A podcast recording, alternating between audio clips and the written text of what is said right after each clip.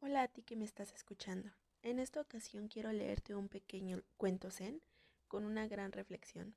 Espero que esta reflexión llegue en el momento adecuado de tu vida y nada, comenzamos.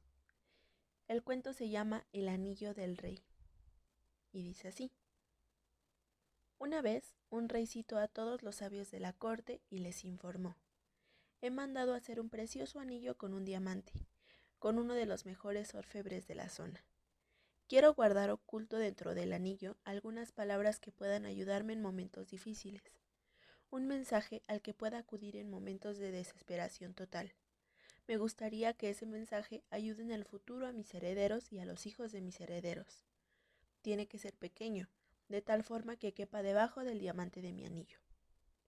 Todos aquellos que escucharon los deseos del rey eran grandes eruditos que podían haber escrito grandes tratados, pero pensar un mensaje que contuviera dos o tres palabras que cupiera debajo de un diamante de un anillo, muy difícil. Igualmente pensaron y buscaron en sus libros de filosofía por muchas horas, sin encontrar nada que complaciera los deseos del poderoso rey. El rey tenía muy próximo a él un sirviente muy querido, este hombre que había sido también sirviente de su padre y había cuidado de él cuando su madre había muerto. Era tratado como de la familia y gozaba del respeto de todos. El rey, por esos motivos, también lo consultó y éste le dijo, No soy un sabio ni un erudito, ni un académico, pero conozco el mensaje. ¿Cómo lo sabes? preguntó el rey.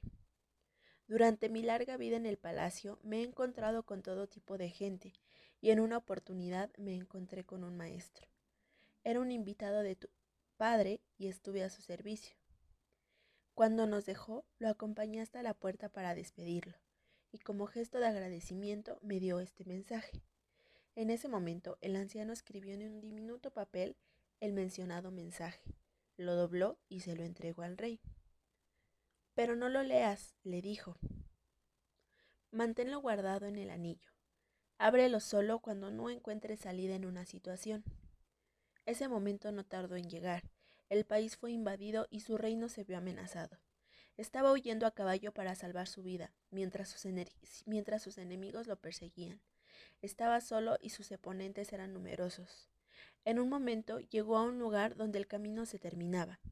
Frente a él había un precipicio y un profundo valle. Caer por él sería fatal, y no podía volver atrás porque el enemigo le cerraba el camino. Podía escuchar el trote de los caballos, las voces, su proximidad. Fue entonces cuando recordó lo del anillo. Sacó el papel, lo abrió y ahí encontró un pequeño mensaje tremendamente valioso para el momento. Simplemente decía, esto también pasará. En ese momento fue consciente que había a su alrededor un gran silencio. Los enemigos que lo perseguían debían haberse perdido en el bosque o haberse equivocado de camino, pero lo cierto es que lo rodeó un inmenso silencio. Ya no sentía el trotar de los caballos. El rey se sintió profundamente agradecido con el sirviente y el maestro desconocido. Esas palabras habían resultado milagrosas. Dobló el papel, volvió a guardarlo en el anillo, reunió nuevamente a su ejército y reconquistó su reinado. Ese día en la ciudad Hubo una gran celebración con música y baile. El rey se sentía muy orgulloso de sí mismo. En ese momento, nuevamente el anciano estaba a su lado y le dijo, Apreciado rey, ha llegado el momento de que leas nuevamente el mensaje del anillo. ¿Qué quieres decir? preguntó el rey. Ahora estoy viviendo una situación de euforia. Las personas celebran mi retorno. Hemos vencido al enemigo. Escucha, dijo el anciano. Este mensaje no es solamente para situaciones desesperadas, también es para situaciones placenteras. No es solo para cuando te sientes derrotado, también lo es para cuando te sientas victorioso. No es solo para cuando eres el último, sino también para cuando eres el primero. El rey abrió el anillo y leyó el mensaje. Esto también pasará.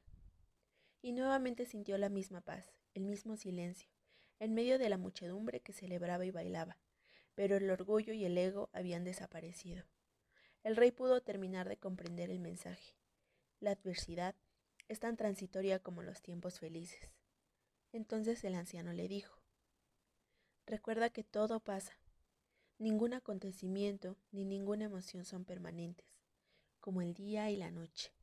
Hay momentos de alegría y otros de tristeza. Acéptalos como parte de la dualidad de la naturaleza, porque son la naturaleza misma de las cosas.